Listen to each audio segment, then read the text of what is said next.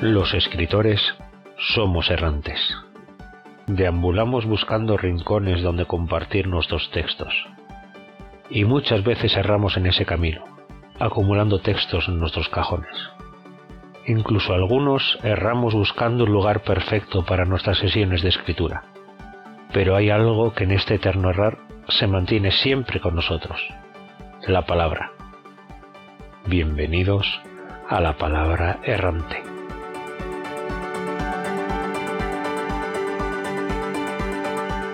Hola, buenos días, buenas tardes, buenas noches. Aquí estamos con un nuevo capítulo de La Palabra Errante. Hoy para nosotros es un capítulo muy muy especial porque ponemos en marcha un reto, el reto más grande que hemos hecho hasta ahora, que es el reto de un libro en 90 días. Antes que nada, saludo a todas mis compañeras que están aquí. Hola Marta. Hola. Hola Monse. Hola a todas. Hola Rebeca. Hola. Hola Tatiana. Hola. Y también eh, voy a saludar a Alicia Pérez Gil, autora del libro Rutina de Entrenamiento para Escritoras en Ciernes, que es el libro que hemos cogido de, de base, que iremos explicando en el capítulo de hoy, para nuestro reto de un libro en 90 días. Así que muy buenas, Alicia. Hola, ¿qué tal? Bienvenida otra vez aquí, que ya segunda vez que estás aquí. Ya sabes que como normalmente solemos hacer una presentación con palabras, tú como ya eres veterana aquí, no hemos hecho palabras, pero sí nos gustaría preguntarte lo primero. Eh, desde la última vez que estuviste aquí, ¿sumarías alguna palabra a, a las que te dijimos? ¿Has, notado, o sea, ya puede ser el libro nuevo, lo que quieras que nos comentes? La verdad es que sigo siendo la misma, pero ya no supe. Vale, perfecto. Entonces, eh, lo primero voy a explicar un poco lo que es el reto. El podcast de hoy es un poco el pistoletazo de salida para que pongamos en marcha nuestros proyectos. Así que os voy a explicar un poquitito de eh, qué se trata. También que sepáis que tenéis toda la información en nuestra página web, en la palabrerrante.com. Eh, en resumen, sería lo primero, sí o sí, compraros el libro de Alicia. Eh, hoy hablaremos de ese libro y veréis que es muy muy útil para poder llegar a la meta de conseguir escribir nuestro libro y tenerlo preparado para nuestros beta en 90 días. Luego, como he dicho, el capítulo de hoy es el pistoletazo de salida y durante el mes de octubre nuestra idea es que vayamos dando forma al mundo, a, esa idea que tenemos como proyecto para que podamos llegar al final. Para poder ayudar a esto, he engañado también a, Alicia para que el día 24 de, octubre podamos hacer un directo en YouTube y así cualquier duda que tengáis sobre vuestro proyecto, sobre el planteamiento de desechos, el world building, los personajes, la trama, lo que sea, podáis solucionarlo allí. Pero bueno, eso ya iremos hablando un poquitito más adelante. Luego, a lo largo del mes de noviembre, es el, ya sabéis, es el mes NaNoWriMo. Eh, que nunca lo digo bien, pero bueno, NaNoWriMo, NaNoWriMo, cada uno lo dice como puede. El nano, vaya. El nano, para los amigos el nano. Para nosotros la verdad es que es, un acto muy especial porque eh, nosotras nos conocimos allí gracias a el nano de, hace dos años, fue ya, ¿no? ¿El, año pasado? ¿O el año pasado fue? Sí. 2019, sí. Sí, 2019, Con esto de la pandemia y todo, ya parece Qué largo que se te ha hecho. Nos conocimos el, año pasado en el Nano y la idea, luego la idea del podcast y todo ha surgido ahí, con lo que para nosotros es muy, muy, muy especial.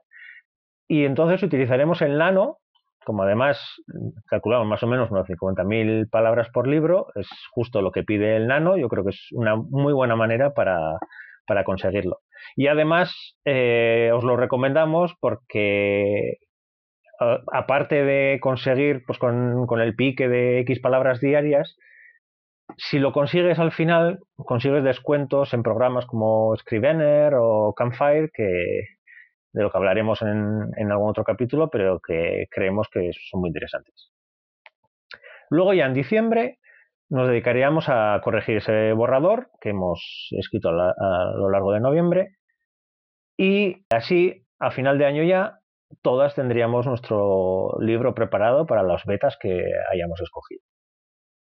Y ya como último, decir que además de todo lo que estábamos hablando, hemos creado un grupo en Telegram para que la gente pueda compartir pues, los avances que está haciendo, las dudas, también los malos momentos, porque por desgracia la escritura también son sonrisas y lágrimas, como la película. Hmm. Así que así entre todas nos ayudamos, nos apoyamos, nos alegramos, nos lloramos juntos, lo que haga falta.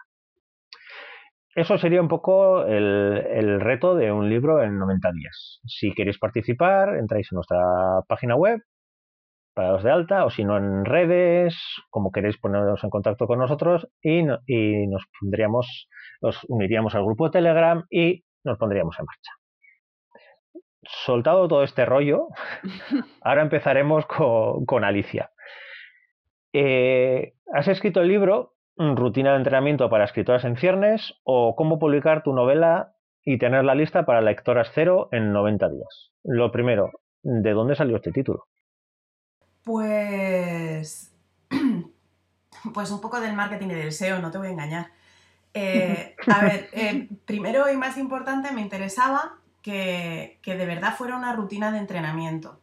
Al final en la introducción cuento un poco que si escribimos 500 palabras al día, que no es mucho, que las podemos escribir todas juntas o, en trocitos, pues en tres meses juntas 50.000, que, que son, es, una novela. No es una saga, pero es una novela. Eh, ¿Por qué rutina de entrenamiento? Pues porque cuando empecé a escribir el libro empecé un poco también eh, a retomar mi, mi, rutina de entrenamiento de verdad, o sea, quiero decir la de correr. Y es un poco lo mismo, yo cuando empecé a correr hace unos años, pues terminé corriendo la San Silvestre y la terminé, o sea, 10 kilómetros ahí bien a tope. Y, y, me, falló, me falló el plan mental cuando empecé en agosto a entrenar. Dije, bueno, yo he corrido 10 kilómetros, puedo correrlos otra vez. Y no, colega, no puedes. Tienes que entrenar y tienes que empezar desde cero y tienes que ir muy poquito a poco. Y si corres todos los días, al final pues sí que puedes llegar a correr los 10 kilómetros otra vez. Y pensé, espera, espera, espera, espera, Alicia, esto es lo que les tienes que contar a las personas que no son capaces de terminar una novela porque se atascan. Porque, porque te lanzas a correr y a lo mejor los primeros 5 minutos, con suerte, los corres bien. Igual que te lanzas a escribir y a lo mejor las primeras 5 páginas las escribes bien, pero luego pasan cosas y te paras. Entonces de ahí lo de rutina de entrenamiento. ¿Por qué para escritoras en ciernes? Bueno, para escritoras porque todos sabemos que el femenino genérico es mi opción eh, a la hora de escribir no ficción. Y en ciernes porque hay muchísima gente en, las redes sociales en las que me muevo que, no se identifica como escritora a pesar de que escriba todos los días. Entonces dije, bueno, eh, quiero dirigir el libro a estas personas sobre todo entonces, pues lo puse en el título para, que la gente que yo quería que leyera el, libro se sintiera identificada con él. Y el subtítulo es, muy evidente, es cómo planificar tu novela y tener la lista, bla, bla, bla. Es el objetivo de... O sea, tú te compras este libro para eso y ya está. Que no es poco. A las palabras que habíamos dicho en la otra entrevista le podemos añadir entrenadora o personal trainer. Eh, a ver, poder podéis, pero... no sé, ¿eh? No sé. ¿Sabes lo que pasa? Que... Em, yo qué sé, yo, yo, cheerleader sí. Cheerleader que creo que estaba. ¿La creo que sí, sí. Sí. Vale, cheerleader sí porque sí que soy muy de animal, pero entrenadora personal es más difícil. Porque, porque conlleva conocer los retos personales de cada uno y los obstáculos personales de cada uno y los objetivos de cada uno. Y, no, no puedo hacer eso. Es, eso es una falta de, de pues, pues, mira, ya tengo la palabra. Impersonal trainer. Eh, universal trainer. trainer, ya está. Vale, venga. Sí, sí, sí. Si de verdad necesitas una palabra nueva. No, no haces mentorías entonces, para nada. Eh, las, las, he estado haciendo hasta julio y tenía que haberlas retomado en septiembre y he avisado a mis alumnos de que no puedo, no puedo, no, no tengo tiempo, no puedo. Y lo siento muchísimo porque además es una cosa que me encanta. Es como ver crecer una plantita pero de letras y, crecer más rápido las novelas que las plantas. Pero, pero es que de verdad que no puedo.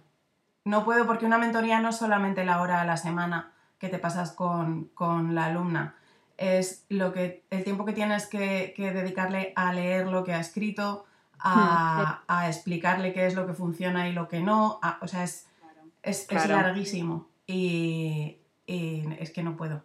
Hay, hay que prepararse y eso lleva tiempo. Sí, sí, sí, sí. Ahora mismo estoy manejando todos mis proyectos eh, en términos de cuánto tiempo me lleva esto y cuántas horas tiene el día.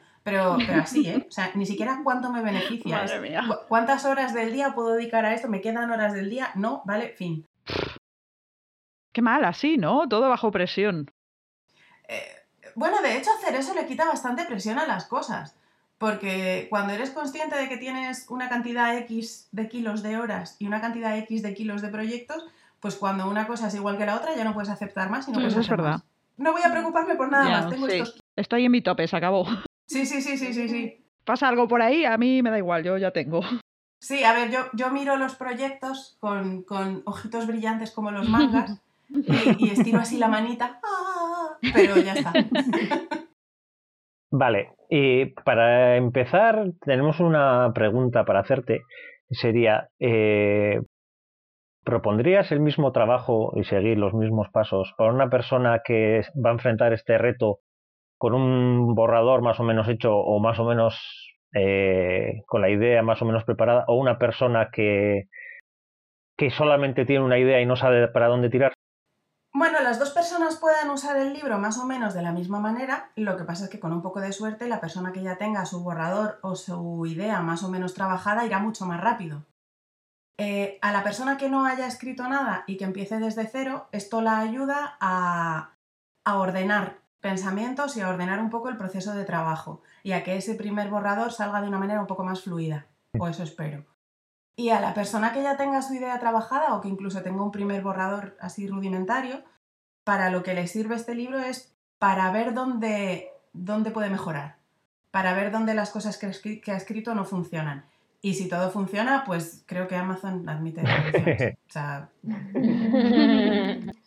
A mí me ha pasado, este libro yo me lo quería leer así como desde cero, porque tenía, había pensado en un proyecto que quería, que quería empezar ya a, plantearme y mm, iba leyendo el libro y me iba saliendo el último borrador que escribí, lo dejé allí aparcado en un cajón y, yo veía esos personajes, veía ese punto de vista, veía esa trama, veía todos esos problemas que, que estás, o sea, que, que citas en el libro yo estaba viendo que había cosas que funcionaban bien y otras cosas que no funcionaban bien. Y en lugar de empezar de cero, pues voy a coger ese, ese proyecto y lo voy a volver a modificar todo. Eso es, es genial porque eh, trabajarás mucho más rápido y sobre todo lo que yo espero que consiga el libro es eh, acortar, eliminar no porque es imposible, pero hacer más cortos los momentos de atasco, porque cuando tienes eh, listados, porque al final el libro es como un listado muy grande y con explicaciones, cuando tienes listados los problemas que a lo mejor tiene tu novela y las posibles soluciones, pues es mucho más fácil saber por dónde tirar. Sí, sí. Y lo bueno, buenísimo de, de esto es que una vez que te lo sabes, una vez que lo has aplicado una vez y te lo sabes, esto vale para todo lo que escribas. Claro. Es verdad. Sí, es una especie de esquema mental que ya se te queda ahí y luego ya es ir repitiendo y cambiando las, los elementos, pero al final el esquema lo tienes ahí. Sí, yo no, no sé si hacéis deporte alguna. Mm, Sí, Sí. Vale, y sois conscientes de que los músculos recuerdan. Pues Uh, sí. sí, sí, sí. Pues lo mismo.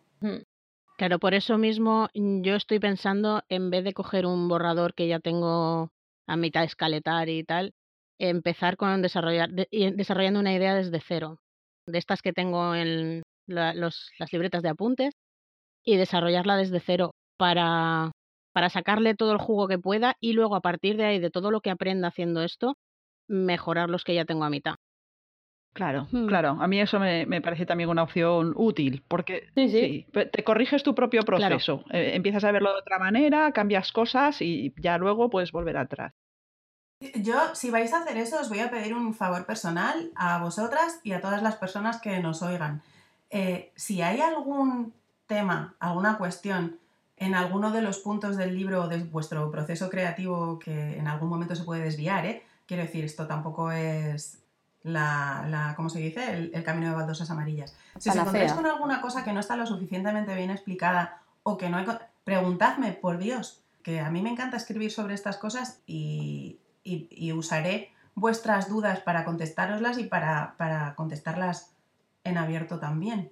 Quiero decir que luego esto sirve para, para hacer más libros y ayudar más y mejorar el blog y mejorar Mm. todo. O sea, Claro, yo estaba Mm. pensando que ahora, al estar así hablando, que a lo mejor podíamos pedir feedback general de la, de la gente que, que intente este reto para ver qué puntos fuertes tienen, las recomendaciones, los detalles que vienen en el libro, a la hora de seguir el proceso, lo que me funciona, lo que no, dónde me atasco y ver, bueno, pues si me atasco, pues porque hay algo que necesita, mm, pues que te explayes más, que des más ejemplos o lo que sea, o si es pues por el perfil escritor, que esto funciona muy bien con este perfil, pero con este no, y cosas así. Entonces, co- con un feedback de muchas personas, pues tendrías una estadística ya. Claro, y eso ayuda porque eh, yo, yo tengo la, perdón, yo tengo la experiencia de todo lo que he ido leyendo, de, de alumnas, de, de la mía propia, las dudas que veo en, eh, eh, pues, en Twitter, en Facebook, en foros, en etcétera, eh, y, y el libro responde más o menos a esas dudas. Pero no son todas. Yo creo que hay muchísima gente que, que no pregunta, Sí. no sé por qué. Sí. Hay, hay mucha gente que no pregunta y, y hay cosas que se quedan sin contestar. Y bueno, cuanto más amplio sea el espectro de dudas y preguntas, mejor será. Claro. Yo, por ejemplo, he echado de menos, o sea, me quedan dudas, sí, más o menos, es en el capítulo 9, ¿no? Cuando estás hablando de los puntos de vista y de la narradora. He visto, yo qué sé, había momentos que lo ejemplificabas muy bien con, yo qué sé, la novela de Sherlock Holmes, ¿no? Que hablabas del tipo de personaje, un punto de vista limitado, etcétera, pero en otros fragmentos, en otras tipologías de narradora no me ha quedado muy claro la diferencia entre uno y otro, ¿no? E- Este capítulo es el único que, que he encontrado así como que, que faltaban un poco los ejemplos. Igual alguno de los ejemplos no, no lo conocía, ahora no me acuerdo porque me lo leí esta semana. ¿Sabes lo Y ya voy mal, ¿no? Ese Alzheimer. Ese Alzheimer está bastante mal. No, por ejemplo, sí, no, no, no, no. Es eso, ¿eh? Que en, en algunos los, lo ejemplificabas muy bien, yo qué sé, cuando hablamos de Juego, de Tronos, de Sherlock Holmes, y otros que me quedaban un poco como, como que no me acababa de quedar muy clara a partir de los ejemplos que me dabas. Todo, todo eso. Vale, eh, el- la cuestión del narrador y el punto de vista da Ya, es que es eso, aparte es que... Ya, En, es que en es bajito eso. os digo que ya está escrito, ¿vale? Pero eh, tampoco quería que este en concreto fuera un libro larguísimo, porque quería que fuera muy manejable, Sí. muy, muy de... La guía de mano. seguirlo y tal. Y a lo mejor por ahí, pues, pues bueno, puedo echarle un, un vistazo y explicar un poco más sin llenarlo de palabras, porque ya, ya os digo, no, no quería que fuera un libro súper largo. Pero bueno, está bien eso, Hmm. se mira y se Mm. mejora. Entonces es un poquito como ir de etapas, ¿no? Coges un poquito de esto, un poquito del otro, un poquito del otro, y al final si te ha gustado, pues vuelves, ¿no? Pues eso. Pues más o menos. sí. O ir de crucero también, ¿no? Vas, vas viendo muchas cosas y luego dices, vaya, pues esto, eh, lo del personaje, a mí no me ha quedado claro, lo, de, lo del narrador. Claro, Y vuelves. También los, los libros que son así cortitos, que son eh, pues como, como una degustación, Sí, ¿no? Es como un menú sí. degustación, al final te sirven para saber dónde tienes tú tus, tus debilidades y por dónde puedes empezar a mejorar tú. Y entonces a lo mejor te puedes ir a buscar, eh, pues hay miles de blogs súper buenos de, de literatura, no hace falta invertir más pasta. Eh, puedes ir a buscar información sobre lo que has visto que no te queda lo suficientemente claro. Que hay ahí eh, contenido que puedes arañar más y que puedes profundizar más. Muy bien. Oye, eso que has dicho de invertir pasta me ha gustado porque yo he invertido pasta en una edición extraordinaria Klingon, que esto dentro de unos años va a aumentar el precio y lo voy a, vol- lo voy a vender a, bueno, edición limitada. ¿Qué ha pasado? ¿Qué ha pasado? vale, eh, yo, o sea, el siguiente libro de, de no ficción que escriba va a llevar la edición limitada a propósito desde el principio, pero debo confesar que esta no lo fue. Yo, de hecho, me enteré de que el Klingon existía porque me lo comentó un mecenas en el grupo de Telegram exclusivo que tenemos, que me enseñó el lomo del libro y me quedé como, madre mía, por Dios, ¿qué hemos hecho? ¿Qué ha pasado? ¿Qué es esto? Y, y me fui corriendo a hablar con, con la ilustradora, con Gema y con la, con la maquetadora y les pregunté qué había pasado. Y por lo visto es que a, a Gema se le pasó, no le ha pasado nunca jamás en la vida, yo todos mis otros libros están en perfectas condiciones, que se le olvidó co- como dar la vuelta a la imagen, entonces claro, sale, sale espejado y sale muy extraño. y dije, mira, vamos a hacer una cosa. Yo, si la gente quiere devolver el libro, que lo devuelvan y, y yo les devuelvo el dinero. No, no, sé cómo lo iba a hacer, pero, pero evidentemente es lo que hay que hacer cuando, cuando lanzas un producto que no está bien.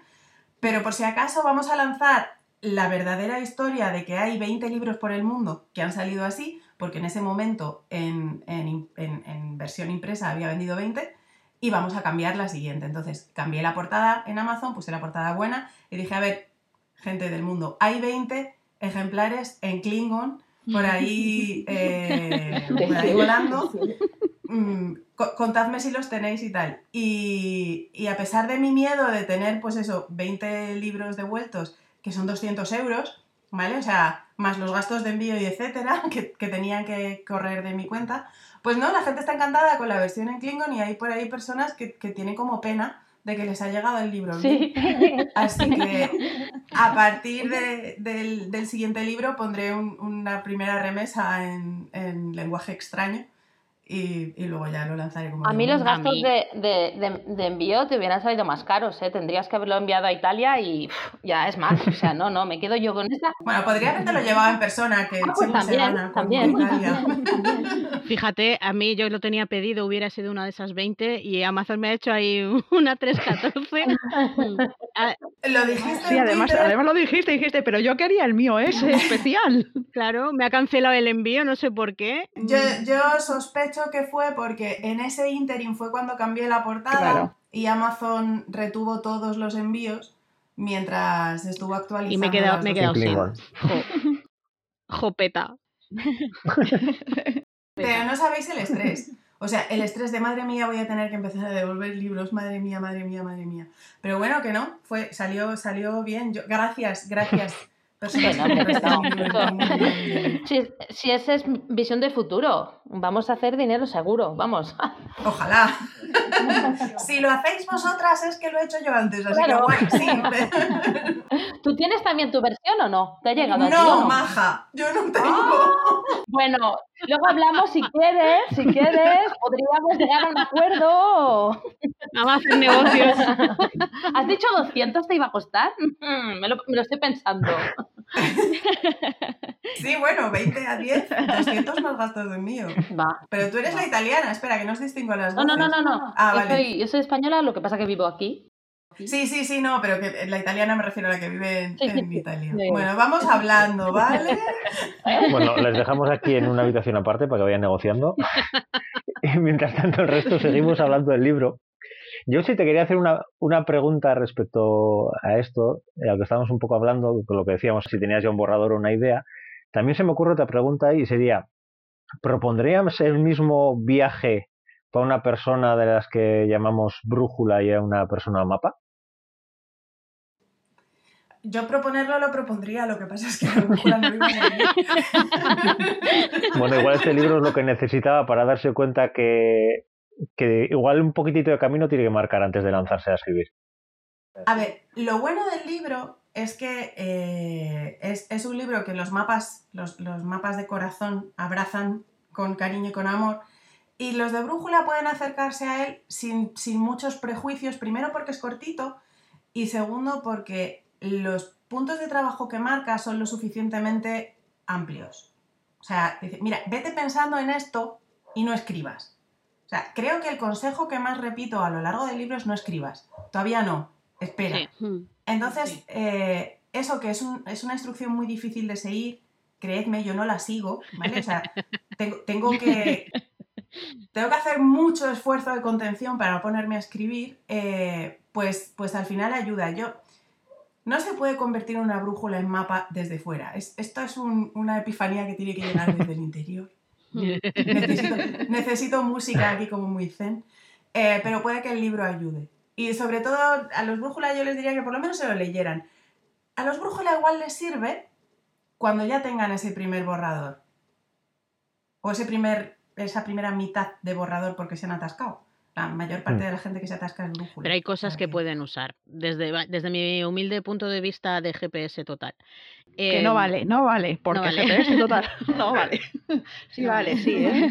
Yo creo que si haces un análisis de los personajes, de eh, conocerlos, de todo lo que planteas, eh, tienes, o sea, hasta los brújulas le tiene que, no sé, he visto, he leído cosas que el protagonista es moreno en un capítulo y es pelirrojo en el siguiente, yo qué sé. Mm, cosas que conforme te lanzas a la vorágine, pues a lo mejor se te escapa algún detalle que mencionaste tres capítulos atrás. Sí, sí, sí. Hmm. Eso, eso, también es un poco cuestión hmm. de revisión, ¿eh? Lestat hmm. tenía los ojos azules en entrevista con el vampiro y Violeta en, no sé qué libro posterior. Pero eso pueden haberle cambiado, esa evolución. vale. Algún mordisco, alguna mala noche que pasó así. es que dormía mal. es que, jolín, todo hay que explicarlo. Y ahora pregunto, ¿todo hay que explicarlo o no? ¿O hay cosas que hay que dejar para que las lectoras decidan? Eh, ¿Te refieres a cuando escribimos en nuestras novelas, en nuestros relatos? Pues claro que no hay que explicarlo todo, qué aburrimiento. Pero eh, bueno, como, como muestra, muestra, no digas, pues yo te digo y abrió la puerta, pero no te lo muestro.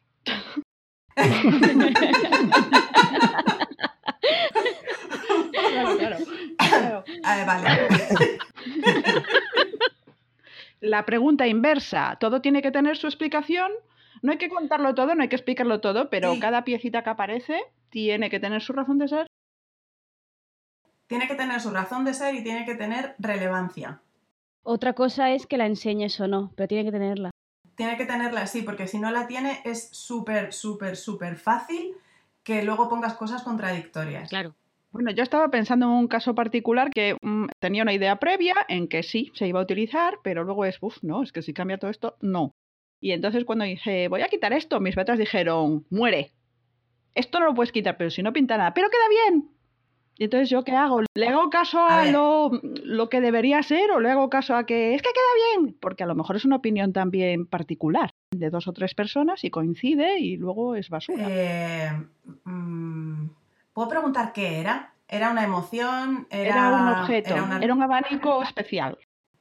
¿Era un artefacto mágico? Eh, no, todavía no, usaste más. Es que en, en la idea inicial lo iba a utilizar el personaje principal, entonces venía a cuento pero luego eso cambió, no lo va a utilizar.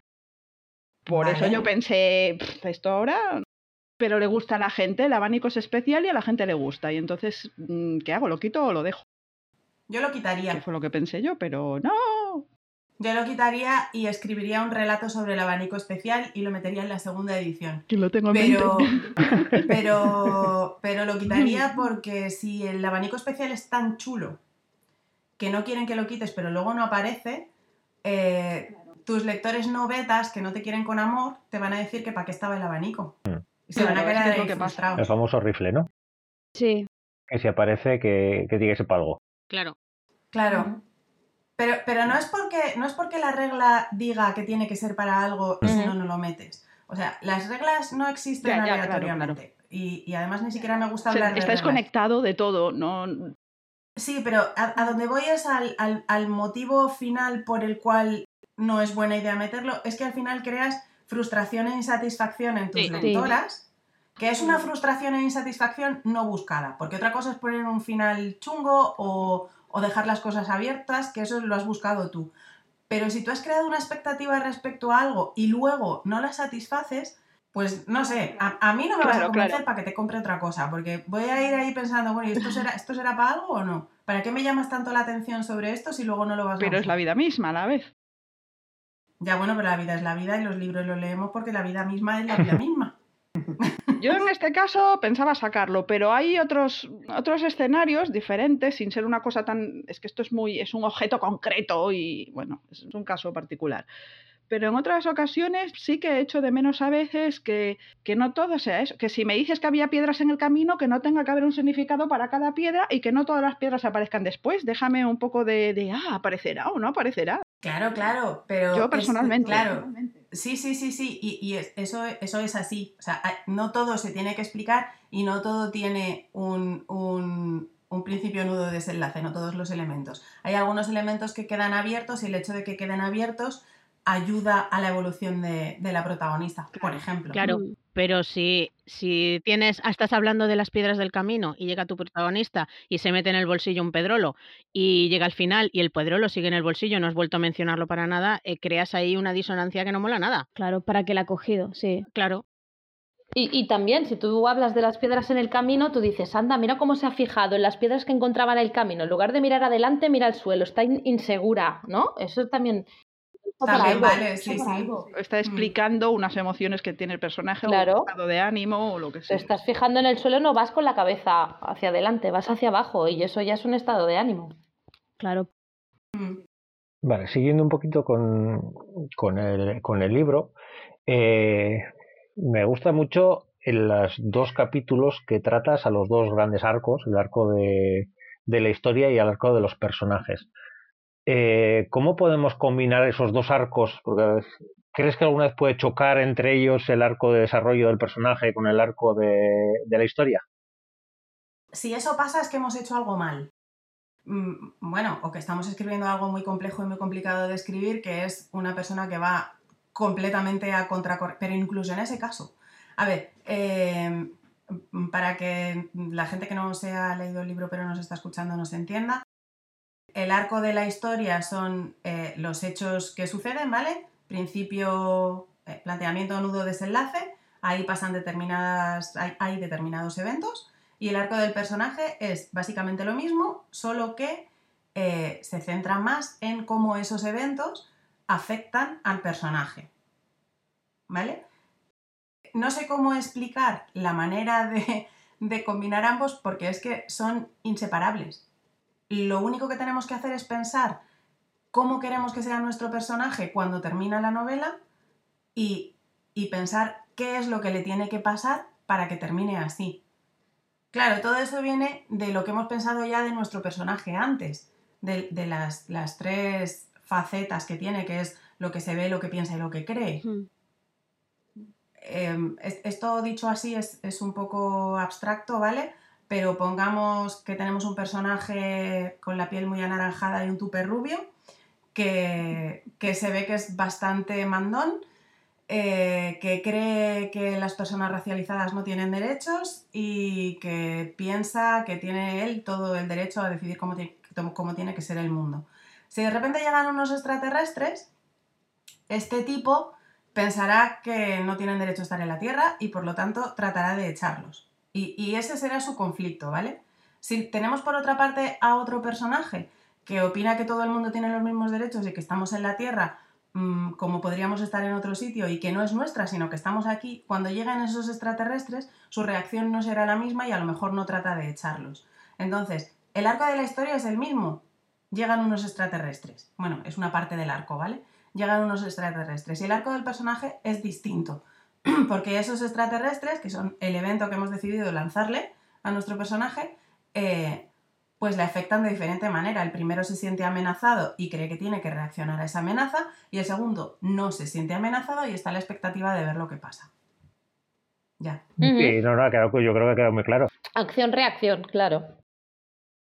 Vale. Sí, nosotros le lanzamos las acciones uh -huh. y ellos, claro. con las características que les hemos dado, pues reaccionan. Uh -huh y sus reacciones son las que determinan qué es lo que pasará a continuación. Sí, sí, no, no, a mí desde luego me ha quedado muy claro. Oye, ¿el ejemplo ya lo tenías preparado o te ha salido no. Porque se entiende muy bien. Sí, sí. sí es que, eh, ten, o sea, es el personaje con la ideología más clara que me ha venido a la cabeza era el... ¿Sí? el o señoro. Este. Un señoro. Eh, sí, el, un, un, un señor N, en, en, concreto este era naranja con tu amarillo, entonces todo el mundo sabe quién es. Y es muy fácil identificar lo que piensa. Vale, yo tengo una pregunta sobre localizaciones. Eh, world building, este maravilloso mundo. Vale, a lo mejor se la tendrías que hacer a Aris. Dicho lo cual, yo te contesto encantada. Bueno, a ver, entre los dos. Eh, tú te construyes, te pasas tu tiempo, porque es fantástico, es maravilloso, imaginando un mundo donde situar a tus personajes, eh, sobre todo en mi caso, que escribo sobre todo ciencia ficción, no, mis, mis historias no transcurren en la Tierra, con lo cual tengo, pues mira, imagínate, todo el universo para experimentar, para imaginar cosas. Eh, imaginas tus planetas, su movimiento, su interacción física con el resto de astros, o sea, te montas ahí todo lo que viene siendo tu mundo. Uh -huh. ¿Hasta qué punto hay que proporcionar toda esa información que tú has generado eh, en la historia, porque yo soy de las que piensa que me puedo estar 10 mm, años mm, imaginando un mundo y a lo mejor solamente de mencionarlo en tres párrafos porque hacen falta para la historia, porque si la historia transcurre en un, yo qué sé, mm, en una aldea en, en interior, ¿para qué voy a hablar del sol? Yo aquí, Rebeca, te, te, diría que es algo que también, a mí también me pasa, porque me gusta mucho toda la creación de universos, en mi caso es fantasía, no ciencia ficción, y hay veces que mm, he estado semanas preparando, no sé, hijos, primos de los nobles que luego no aparecen en la historia, ¿no? Cosas así. Es que es muy habitual. la, la, pregunta sería, eh, depende, es decir, ¿es una historia, tu historia va a ocupar un único libro, va a ocupar una saga? ¿Es necesario todo ese esfuerzo de, de, crear ese planeta, ese asteroide lo que sea? Porque si vas a escribir un relato, por ejemplo, ¿para qué te vas a pasar dos meses mm, investigando sobre fuerzas, yo qué sé? Claro. claro. que es, es drogaína, tía. Que... sí, sí. Pero eso te quita de escribir el relato o, claro, no. Te, quita de escribir. A ver, no nos vamos a engañar, que es otra forma de procrastinar, pero, pero de cabeza. Sí, sí, sí, yo hago eso también. Me enredo en cosas que. Ah. Claro. Pues no estuve eh, una semana y pico dándole vueltas a cómo evaluar el paso del tiempo en un mundo donde el sol no se pone. Mm, Yo tengo recuerdos de eso también. ¿Eh? ¿Eh?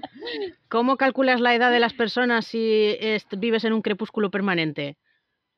Pero eso es chulo, o sea, eso es chulo porque da profundidad a la, a la Claro, pero ahí es, la, la pregunta viene por ahí. Eh, ¿Tengo, ¿Tengo que explicar por qué el sol no se pone? No, pero tienes que saberlo tú. No. Claro. No, tú tienes que saberlo. Y lo que tienes que saber es cómo condensar todo ese estudio de semana y media en la manera exacta de decir cómo pasa el claro. tiempo. Porque no van a ser ciclos, porque no hay ciclos, o por lo menos no hay esos ciclos. Eh, probablemente las hojas de los. O sea, el, proceso de fotosíntesis puede ser muy raro. Es que a lo mejor no tienes eh, fotosíntesis, a lo mejor tienes otro tipo de sintetización para crear hojitas y cosas. A lo mejor no creas hojas, no hay árboles. O, lo que sea, sí, sí. Eh, no sé cómo lo has hecho, pero, pero no, no tienes que explicar por qué no se pone el sol. Que será seguramente porque hay algo ahí que no gira. Se me ocurre, vamos, no, es que todas estas cosas no... Eh, pero, pero la gente tiene que saber que el sol no gira y... Yo no conozco a muchos, los hay, ¿vale? Hay, hay lectoras muy pejigueras que se pasan, o sea, después de que leen el libro dicen, ahora le voy a buscar las ocho patas al gato y voy a ver todo lo que no cuadra de esta teoría maravillosa. Pero la mayoría de la gente, si tú le dices, el sol no se ponía y luego cambias las cosas que aparentemente tienen que cambiar hmm. porque el sol no se pone, yo sí, yo soy creyente. yo me lo trago, ¿eh? Yo también, sí. Yo me lo trago. Eh, bueno, dependiendo de dónde he cogido el libro, si le he cogido una estantería de, no ficción o, de ficción, si le he cogido de ficción, bueno, me claro, lo que sea. claro, claro. La cuestión es que lo que tú hagas tiene que tener cierto sentido, sobre todo para ti, porque si no, ya te digo, pasan cosas aleatorias, como que, uses el giratiempo para salvar al pollo, pero no para hmm. salvar al sí, Claro. Eh, o sea, pasan esas cosas. Yo creo que hay que buscar un equilibrio entre lo que necesitas, que eso hay que trabajarlo, lo que te viene bien saber a ti y la información que necesitas dar. A mí me, me, ha pasado, por ejemplo, comentaban aquel capítulo del brujulismo y el mapismo y no sé qué, decía, claro, es que yo me voy a investigar la tectónica de placas y esto, ¿de dónde me viene? De que iban a comer. ¿Y qué se puede comer en este sitio? Uy, ¿y qué plantitas tienen? ¿Y qué animales hay? ¿Y qué, y qué suelo? ¿Y, qué? y acabo con la tectónica de placas. ¿Necesito llegar hasta ahí? No. En esta línea me ocurrió también que diseñé el ciclo de vida de dragones, basándome además en biología, porque yo estaba estudiando en ese momento, eh, genero unos dragones, les hago el ciclo de vida, sé a qué edad empiezan a sentir deseo sexual, sé el cuidado que necesita el huevo, si salen con no sé cuánta inteligencia, si son capaces de hacer esto o lo otro, si caminan, si no sé, un montón de los dragones. No hay dragones en mi universo. eso está fenomenal. esto? Mete uno, o no, no, fenomenal. Eso es brutal. escribir un libro de dragones, ¿eh? Yo, yo eso lo veo para hacer un, un, libro de dragones. Como, como hay libros de perros, pues libros de dragones. Pero todo sí, es que no sé, no sé. que es súper importante, debe estar al servicio Claro, de la claro. historia. Yo me fui, es que me fui a otra historia que no tenía nada que ver, pero bueno, tengo ese material ahí. Eso, pues no sé. Pues sí, ahí. sí, eso está. Pero he está perdido el tiempo, Yo, yo He perdido el tiempo eso. de qué manera, porque es que además comprobándolo todo, ¿no? Porque vamos a ver, si un cocodrilo con este tamaño tiene este ciclo, esto yo no, este el dragón no puede ser porque va a ser más grande. Y además es inteligente, necesita esto. Yo ahí lo pensé todo, lo repensé. Y fue Bueno, una cadena de investigación. Al documentarme para una cosa. pum, Pero pum, la pum. planificación sirve un poco para esto, Marta, ¿no? Cuando tú dices eh, no hay dragones, pues ya está, ya no tienes que, que- que- que empezar a. Bueno, si lo haces, que lo hagas por Es gusto. fácil decirlo, pero tú cuando te ves, esto fue por documentación, porque fui a mirar algo, Dios sabe qué, y leí algo más que me llamó la atención. Y eso me encadenó a otra cosa. Y entonces empecé yo a lucubrar, claro, y si fuera esto así, si fuera así, y terminé, pues eso, generando Pero, el ciclo Marta, de pero los si planificas- al detalle. Sí, no, es no, tiempo no, no es perdido. tiempo perdido porque te creas un universo y, y, vaya, yo me lo paso teta. Pero No, digo, claro, claro. si tú sabes que si tú has planificado, ¿no? Y sabes que no hay dragones, pues es una cosa. Si Rebeca ha planificado y dice se van a encontrar en un sitio, van a comer, que van a comer, entonces sí que tú sabes que eso lo tienes que saber. Sí, Mm. sí, sí, sí, ya, ya. El problema es que te vas. Pero Marta, estos dragones los acabarás usando. Más te No, vale no que lo los sé ya. Más No, te vale. les tengo, le- les tengo hasta tirria, no sé. Los apuntes están en algún sitio, pero ¿dónde? No lo sé, porque entre mudanzas y esto, uf, a saber, tirar no tiras algo así. Yo ayer salí a dar una vuelta con, con- con mi marido y, y salimos con un plan. Fue como, mira, pues vamos a ir por aquí, por aquí, por aquí, que es circular, y terminamos aquí tomándonos una cerveza. Y por el camino vimos dos desviaciones. Esto es real, ¿eh? O sea, esto no es storytelling, es real. Eh, y por el camino vimos dos desvíos que no habíamos tomado nunca. Y dijimos, bueno, pues vamos a ir por aquí, que parece que puede acabar más o menos en el mismo sitio. Y, y si vemos que se alarga mucho, pues nos damos la vuelta. Casualmente los dos terminaban en caminos cortados, con lo cual lo que hicimos fue como 4 o 5 kilómetros más y terminamos en el mismo sitio. Que esto es lo mismo que lo de los dragones. Los caminos eran súper chulos. Tenían arbolitos, había Claro. caballitos y burritos y no sé qué, y nos Yo, lo pasamos yo bomba. pensaba que te habías encontrado en un dragón. Ojalá. No, nos encontramos con una central térmica, una cosa horrorosa. Pero bueno, eh, la cuestión es que, ¿perdimos el tiempo al ir por esos caminos? No, si estuvieron muy chulos. Y luego volvimos a nuestra ruta y terminamos la ruta. Nos llevó más tiempo. Pues ya está. Podíamos haber elegido no estudiar los dragones, pero elegimos estudiarnos. Lo que hay que hacer luego con eso es no flagelarse con el libro de los dragones. No, claro, claro. Claro, yo sé que lo, eh, bueno, lo tengo ahí, ya no lo tengo ahí porque esto fue en papel, es que hace un montón de tiempo de esto. ¿Encima lo has perdido? Tiene que estar en algún sitio, pero ¿dónde? No lo sé. Pero tengo, tengo recuerdos de detalles, porque fue, fue curro. Curré más en eso que en otras cosas que a lo mejor tendría que estar poniéndome de verdad, pero me interesó más eso y ya está. A ver, hay una cosa importante que es que afortunadamente escribir novelas no es operar a corazón abierto. Claro, claro. Eh, como además eh, muchas de nosotras tampoco tenemos una editorial detrás con plazos y con entregas y nos han pagado anticipos que tenemos que justificar, ojalá, eh, pues podemos tomarnos nuestro tiempo y divertirnos con la novela en sí, con la planificación y, y con los desvíos. Sí, O claro, sea, claro. no es, es- proceso también, pues mal aprovechado en el sentido de llegar a una meta, pero enriquecedor para mí. Sí, Y guay. repasando modelos de reproducción y tal y cual para la carrera. Oye, Pues pues, sí. no está mal. Es una forma muy creativa de estudiar, ¿no? Pues sí, aplicado, porque- pues al final es un poco lo que estábamos hablando, que cuando tú estás creando un mundo, tú lo que tienes no tanto que explicar todo, pero sí ser consciente de las condiciones que estás metiendo a tu mundo, a tu historia, qué consecuencias tienen. Mm. Que si tú, por ejemplo, o que hay que crear un mundo en el que el sol está siempre presente ahí arriba o lo que sea, igual no tienes que explicar por qué está quieto, pero sí tienes que ser consciente que el ciclo día-noche cambia, con lo que tiene no sé cuántas consecuencias y eso se tiene que ver en tu novela. Lo que no podemos hacer es ese tipo de cambios y luego decir, pero todo el mundo es exactamente igual. Contamos en días, las plantas pues, funcionan exactamente igual. O. Y yo creo que también depende si queremos escribir una ciencia ficción más o menos hard. Si lo que quieres es un- muy, muy, muy rigurosa, lógicamente sí tendrás que explicar todo porque si no eh, te van a saltar encima. Pero si no, yo creo que es más las consecuencias y ser coherente, pero sí tienes que tener en tu cabeza clara que, que esas cosas ocurren y por qué ocurren. Claro.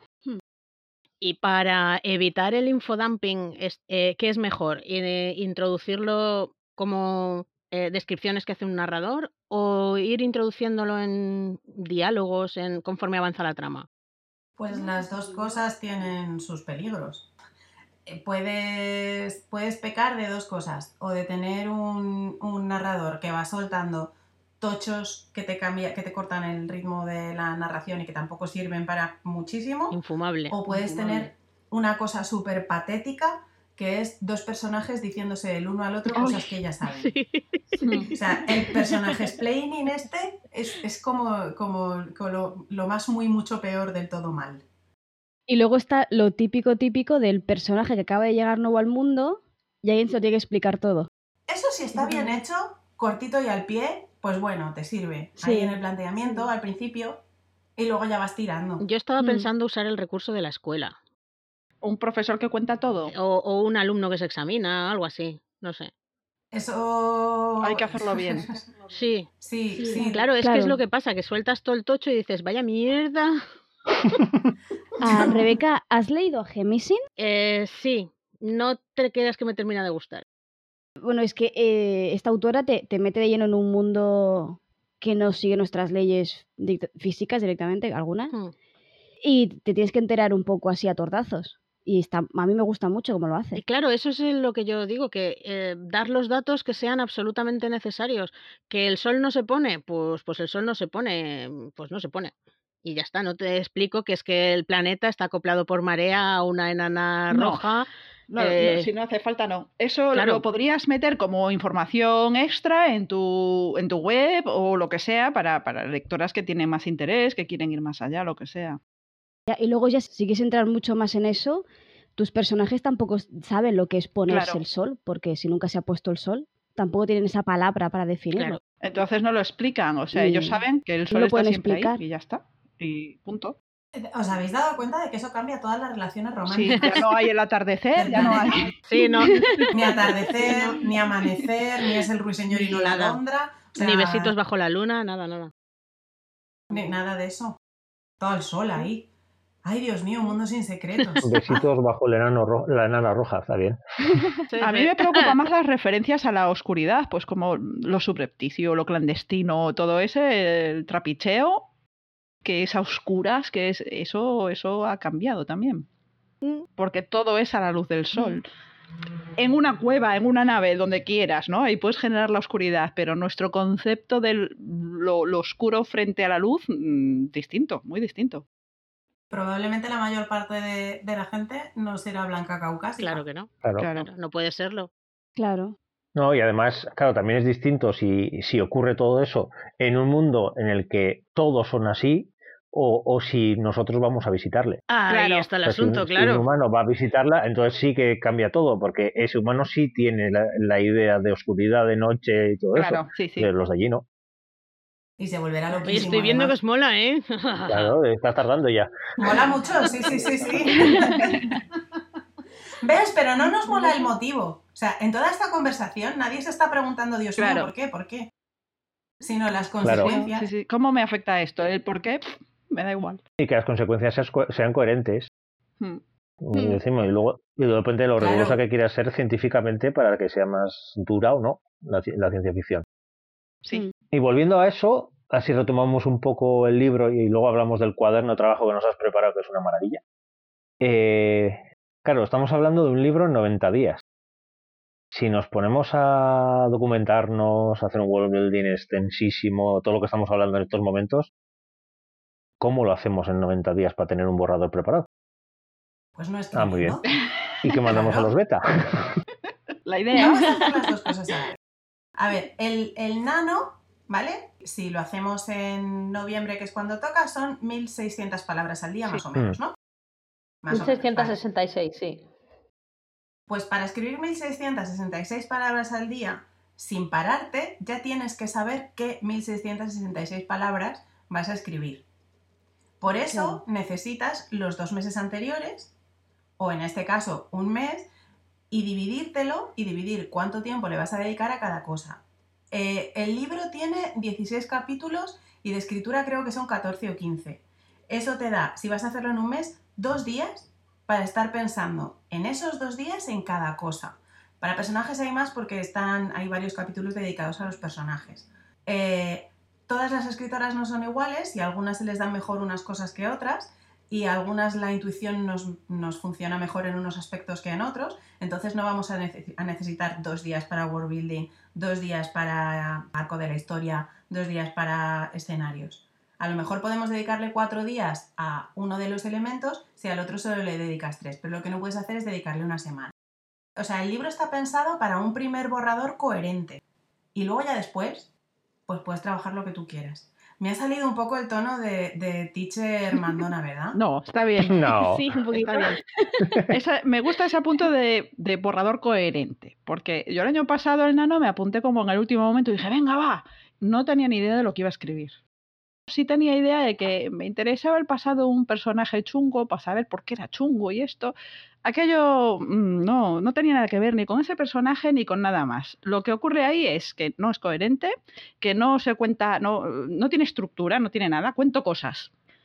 Y lo que ocurre es que se me van volcando ideas que tenía sin trabajar ni nada y que se van mezclando. Mm. Ahora, claro, me tocaría separar todo y ver lo que corresponde con cada historia es un popurrí. No hay resultado, no ocurre, porque no hay preparación ninguna. Yo escribir escribo y consigo, yo llego al reto de las palabras, pero aquello, eso no es un borrador, es, no sé, son apuntes locos. Hombre, si encima te salen dragones.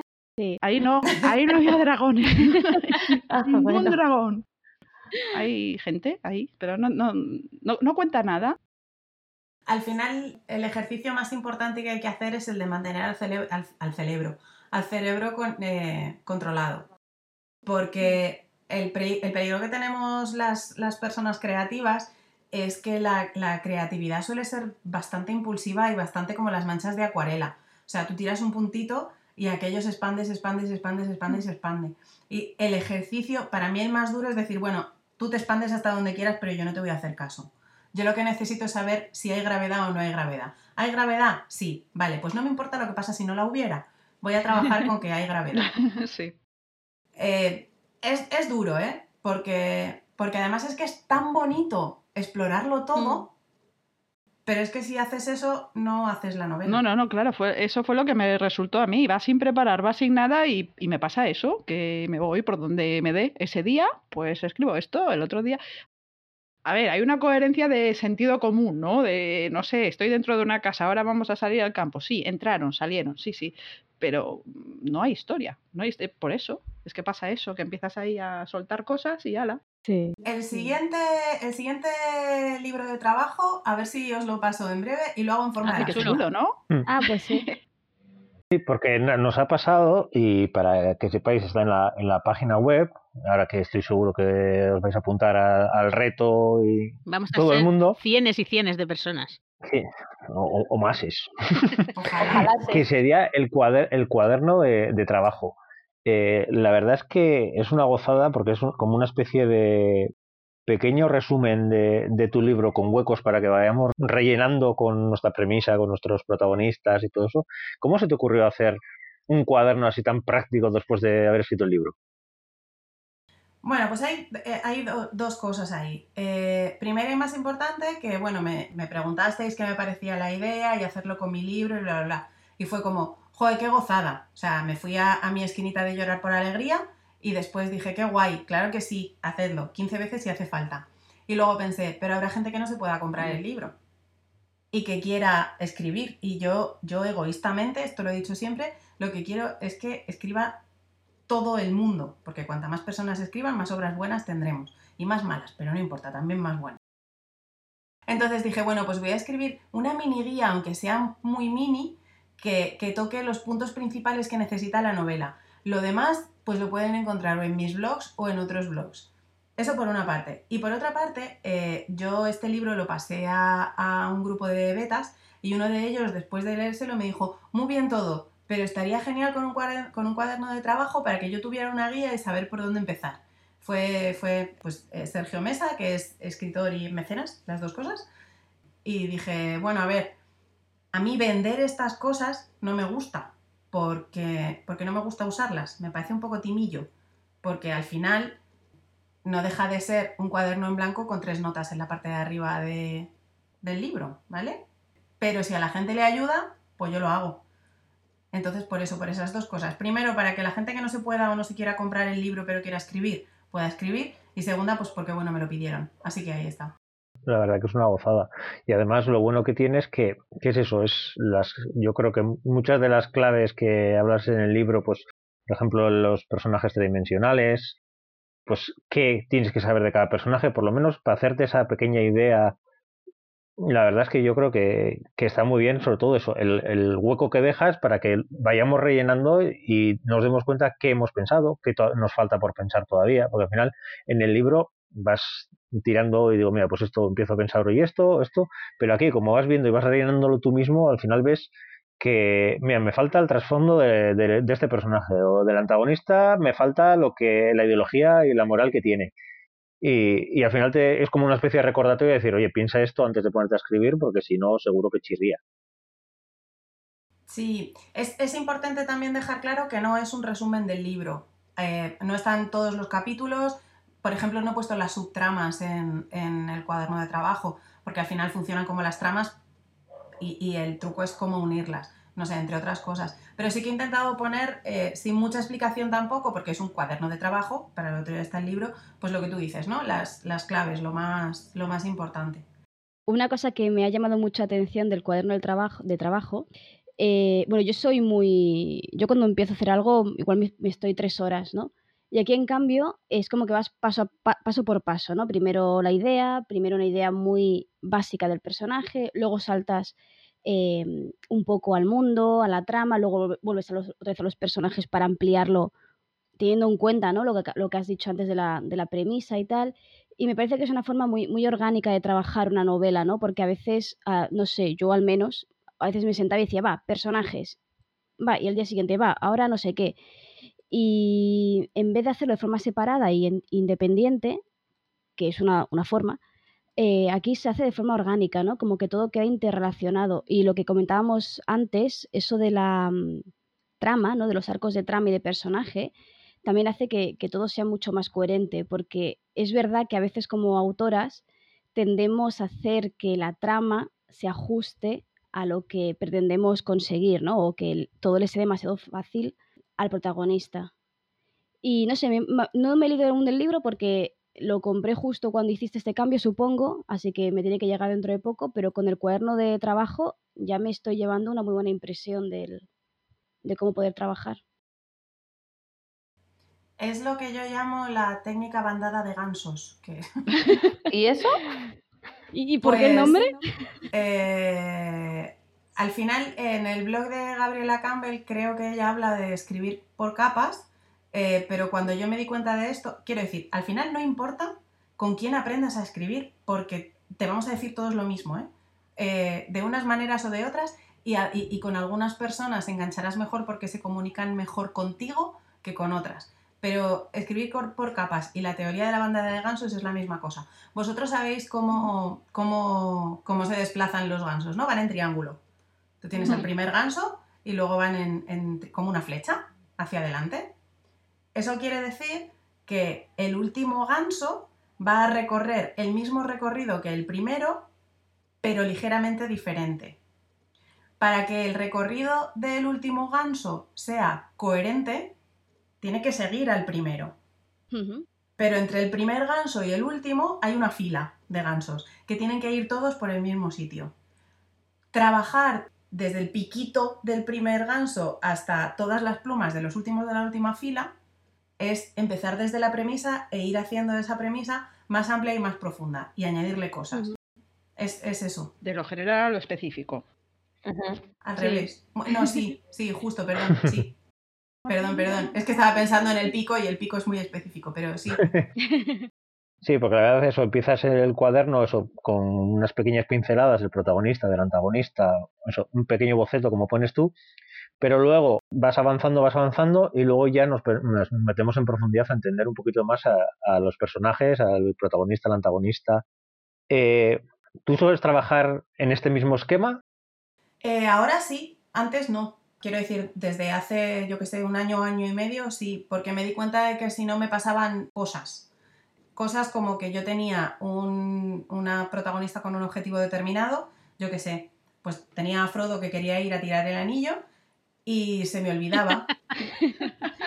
Se me olvidaba, ¿por qué? Porque, porque la parte del nudo, no, pero no se me olvidaba por eso de que se me olvidan las cosas que escribo, no, no.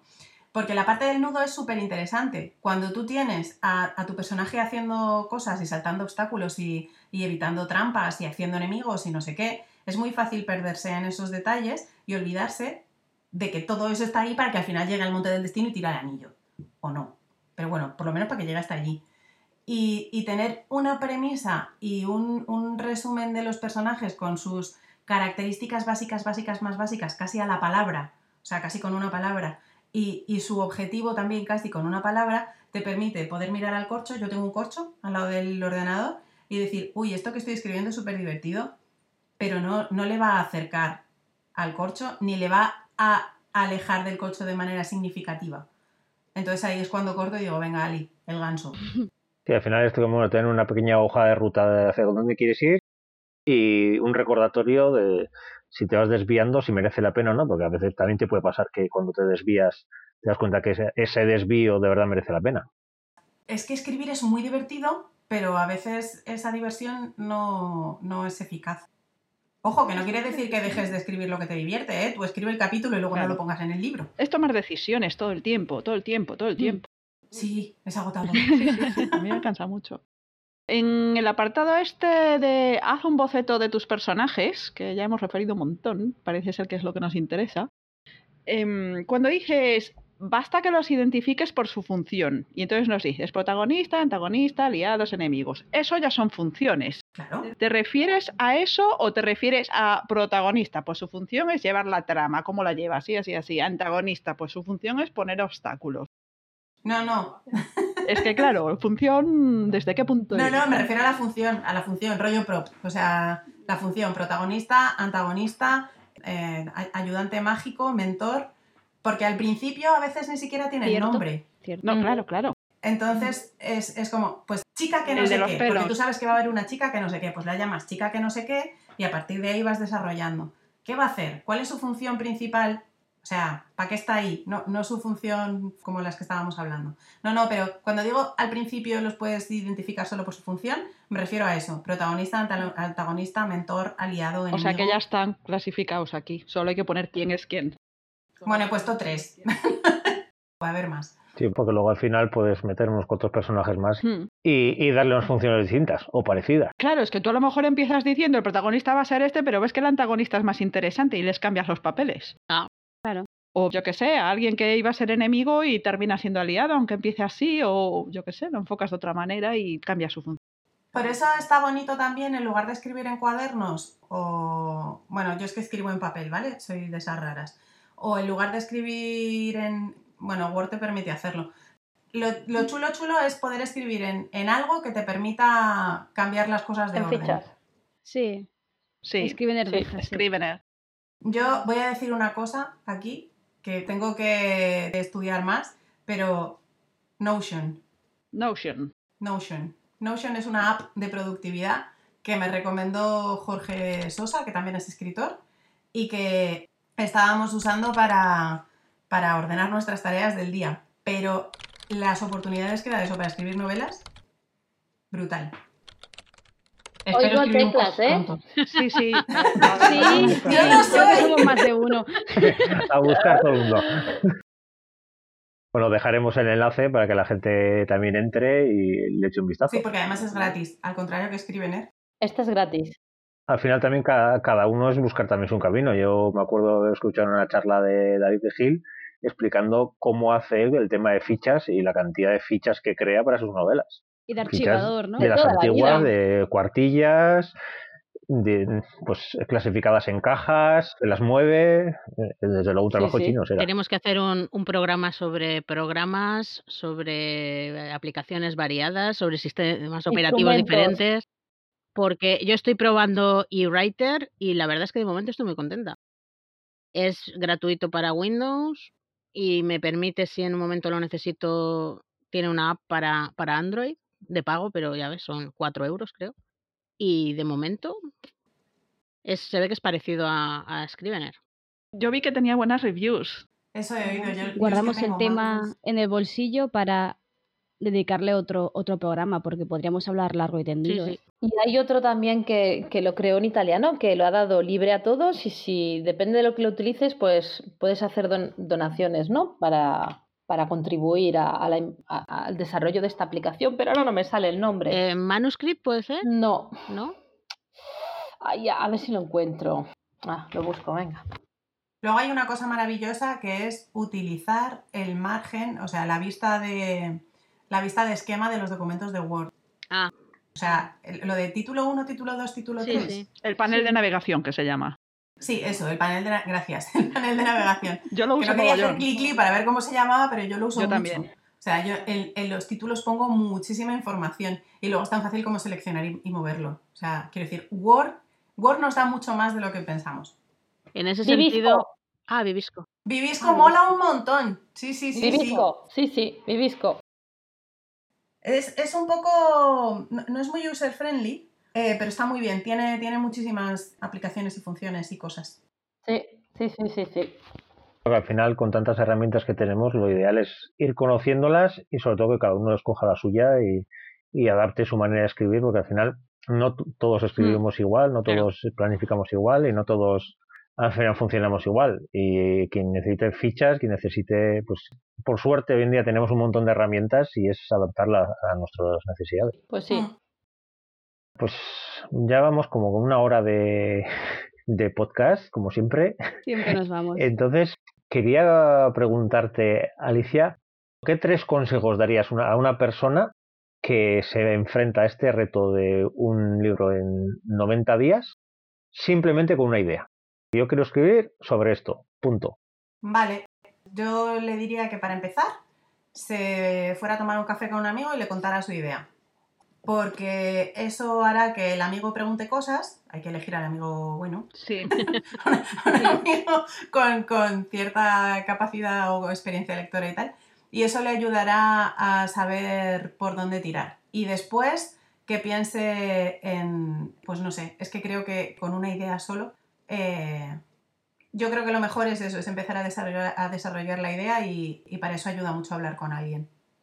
Es que también depende de qué idea sea, porque en mi caso las ideas pueden, son muy diferentes. Yo puedo tener una idea de un espacio, por ejemplo, un paisaje que, que quiero trabajar por la razón que sea, necesito una historia para eso.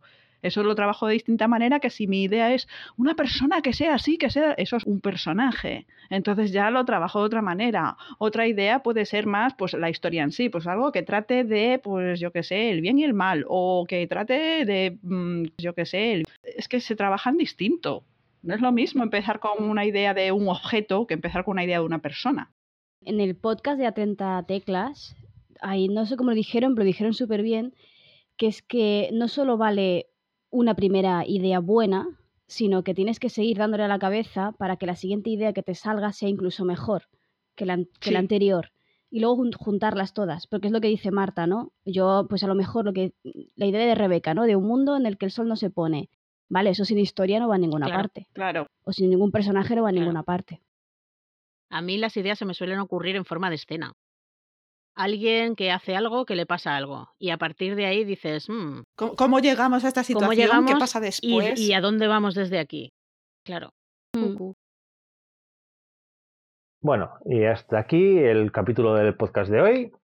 Primero, antes que nada, Alicia, mil gracias por tu amabilidad, por pasarte otra vez por aquí. A vosotras siempre, que me río muchísimo. Eso es bueno. Eso es la mejor terapia. Eh, recordaros que si tenéis cualquier duda, hay una muy buena manera de salir de las dudas, que es compraros el libro de Alicia, porque ahí sí que vais a encontrar todas las respuestas de ciertas preguntas que os hayan salido por aquí y que no hemos sabido contestar. Recuerda el título, Rutina de entrenamiento para escritoras en ciernes. Y eso va a ser el esqueleto, vamos a decir, para nuestro reto de un libro en 90 días. Por otro lado, también recordaros que cualquier duda que tengáis sobre el plan que estáis haciendo, el world building, los personajes, la trama, todo, el día 24 de octubre tendremos un directo en YouTube Ya iremos recordando en redes y en el blog todo para que, para que lo sepáis. Y nada más, la verdad es que es un placer contar con Alicia y estamos muy, muy ilusionados con este reto. Es muy ambicioso, pero sabemos que vamos a disfrutar porque, como hemos dicho antes, venimos del nano y esto está muy, muy relacionado con el nano. Así que nada, hasta la siguiente, Marta. Hasta la próxima y animarse todas, todas, todas a escribir y vencer ese miedo de enfrentarse a hoja en blanco o de enseñar lo que escribimos, que siempre viene bien compartirlo. Sí, porque eso sí, en el, como hemos dicho antes, tenemos un grupo de Telegram y ahí iremos compartiendo alegrías y penas y todo lo que haga falta para que consigamos todas el día 31 de diciembre, las campanadas, mandar a nuestros betas todos los libros que hayamos escrito. Regalito, a trabajar. Empezar bien el año. Bueno, eh, Monse, hasta la siguiente. Muy bien, muchas gracias. Quiero solo decir a la gente que nos está escuchando que si les ha gustado el programa y quieren demostrarnos que están ahí, pues que le den al like o que dejen un comentario. Que si no nos vemos. Claro, si no nos vemos. Y luego el boca, el boca a boca también, que funciona muy bien. Ir a la vecina enfrente y he escuchado este podcast está muy bien. Y muchas gracias, Alicia. Sí. Bueno, Rebeca. Venga, hasta la siguiente. Hasta la siguiente. Tatiana. Eh, la siguiente, ya nos vemos y espero que tecleando todos mucho. Y a vosotras, por supuesto, muchísimas gracias por escucharnos. Esperamos que os animéis a nuestro reto, que compréis el libro de Alicia y seguro que durante estos tres meses hablaremos muchísimo y disfrutaremos mucho. Muchísimas gracias y hasta pronto.